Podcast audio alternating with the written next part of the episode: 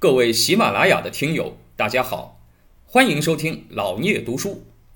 即将播放的是我的语文课系列。语文是我们最熟悉的课程，曾经让我们又爱又恨。现在就让我们一起来重温语文课，吐槽语文课。词到了下一个历史时期，那么就有点不一样了。在中唐，文人填词它是一种过渡，哎，那么后来呢，哎，就有了这个叫做温庭筠和韦庄啊，他们开始怎么样了呢？他们开始来正式来创作词这样一种文学作品了啊，不仅仅把它当成一种啊一种文字游戏啊，那么在这个晚唐时期，最有代表性的就是啊这个温庭筠。啊，他是文学史上第一位叫以词名家的人。就是我们讲到白居易，讲到刘禹锡，你会说他们是什么呢？哎，你你肯定会说他们是诗人嘛，因为他最有名的地方是诗，对吧？哎，这个或者刘禹锡，你也可以说他是个散文家，哎，但是温庭筠呢？啊，我们现在提到他，就说这是一个词人，就他最有名的作品都是词。啊，那么所以这个时候词的地位，你想就更高了，它就不是一个啊这个业余爱好，啊这个一个小的啊他的个人的一个副业，而是这个人他之所以出名，就出名在他的词写得好啊。那么温庭筠呢啊他的词多为代言体，什么叫代言体呢？就是第二人称体，啊就是。哎，就是第二，就等于他自己啊，他自己不出现的，啊，就是第一，以你自己第一人称写，就默认第一人称写的话呢，写的都是你自己的想法，对吧？我认为，我想，我要做什么。那么这个代言体是什么呢？就是把自己想象成，啊，或者呢，就是用自己的笔代替别人来。写别人的心理活动啊，比如说他写的这个什么啊，思妇、宫女、青楼女子的生活和情思，就是他在写这个词的时候啊，他把自己变成了一个宫女啊，甚至变成了一个青楼女子，然后呢啊，来写他们的内心的想法啊。那么这个呢是温庭筠。比较有名的啊，这样的一种创作方法。那么，但是呢，温庭筠他的词作啊，一般来说呢，都是写这种爱情题材，呃，而且呢，是以女性视角来写的比较多。哎，那么，所以在温庭筠的笔下呢，也使得就是这个诗和词开始承担不同的功能啊，就是诗它是啊一种比较。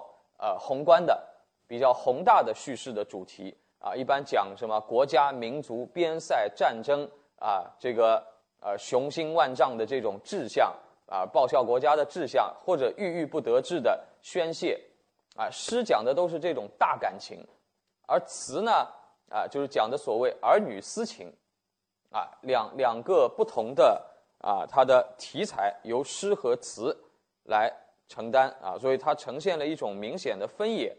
那么这个温庭筠的词，他说艺术上独具特色，他很善于从容貌、服饰、情态上去描写女性啊。这个他的笔触非常的细腻，有这个什么叫做哎浓艳香软的风格啊。我们现在就是呃，应该说看上去就比较的哎比比比较的精美，对吧？啊，那么当然了，从我们呃，这个比较俗的说法来说呢，可能他这个呃文风啊，可能给你感觉略微有点娘啊。这个当然他本身就是以女性的视角在写嘛啊，所以这也很正常啊。那么这个温啊，他的词呢，他说在内容形式上跟诗歌划清了界限啊。词是用来做什么的？还有词是用来写爱情的啊。那么叫做啊。这个时候呢，就竖起了一个界碑，啊，就像一个分界线一样，叫什么叫诗庄慈媚，啊，诗啊庄严凝重，很庄重，就是诗；词呢很媚，啊，就是这个哎很秀丽啊，很委婉，哎很精致啊，这个是词。那么，所以呢，他让词在修辞意境上形成了有别于诗的啊这种独特风格啊。那么，温庭筠是开创了叫做真正的文人词的这样的一个传统啊。那么接下来呢，就是韦啊，另外一个叫韦韦庄，韦庄和温庭筠啊差不多时代啊，还和他齐名。叫温韦，那么他的词的内容跟温差不多，哎，在艺术表现上呢就比较淡雅简明啊，没有温那么浓烈啊。那么文人词啊，在韦庄的笔下呢，啊，走的是这种抒情化的道路。那么再到五代时期啊，咱们略讲一点。五代时期，因为中原处在战乱当中。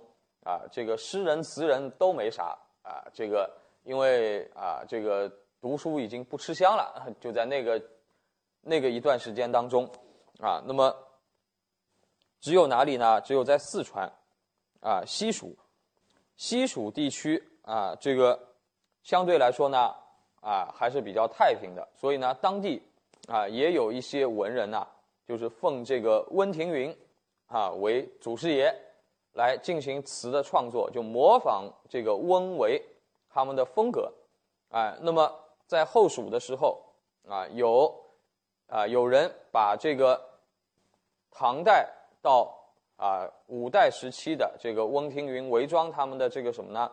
十八家的词人的五百首词，就编了一部集子，把它保存下来。这个集呢叫《花间集》。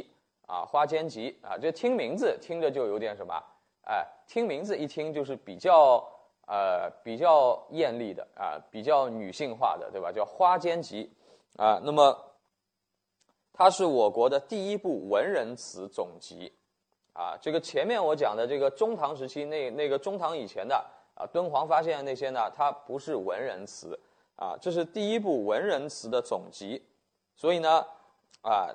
这个里面收录的十八位词人也被叫做花间词派。那么这个花间呃花间集的用处啊，把这些歌曲收在一起干什么呢？他说是为了供这个歌女令公啊演唱的曲子啊，就供他们来唱的这样的曲子。那么，所以呢啊，这个评价说花间词它实为齐梁宫体诗和晚唐五代的唱风。相结合的产物，主要是助欢佐乐的功能，啊，叫词艳情柔啊，它的风格啊，那么一般呢，都是一些就是供人啊，这个供这个啊所谓的呃统治阶级啊这个休闲享乐的一些作品啊，基本上呢都是描绘一些啊这个呃情爱啊这样一些啊一些就是啊比较怎么说呢，比较私人化的。啊，不是那种很宏大的主题的，作为这个词的一个典型的对象。感谢您的聆听。如果您有任何问题想与主播交流，请在评论区留言。欢迎订阅本专辑，期待下集再见。